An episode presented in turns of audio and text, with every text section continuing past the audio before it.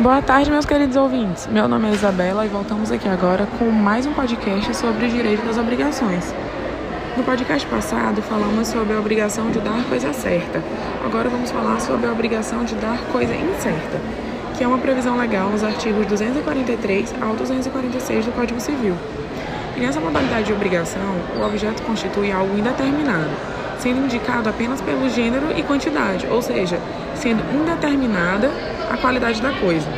Um dos pontos principais da matéria diz respeito à escolha do objeto, já que para o cumprimento da obrigação a coisa deverá ser determinada, individualizada através da escolha que competirá a quem foi determinado no contrato ou, no caso de omissão, ao devedor.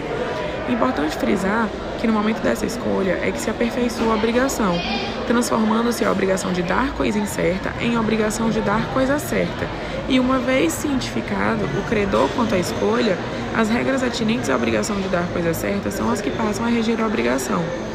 Antes da escolha, não pode o devedor, ainda que por força maior ou caso, ou caso fortuito, alegar a deterioração ou perda da coisa, tendo em vista a ausência da individualização e consequente aperfeiçoamento da obrigação, que, consoante mencionado, se dá com a efetiva escolha da coisa, ou seja, a determinação e individualização. Por fim, o devedor não poderá dar coisa pior e nem tampouco ser obrigado a dar coisa melhor. Muito obrigado por me acompanhar até aqui e ficamos por aqui. Boa tarde e até uma próxima.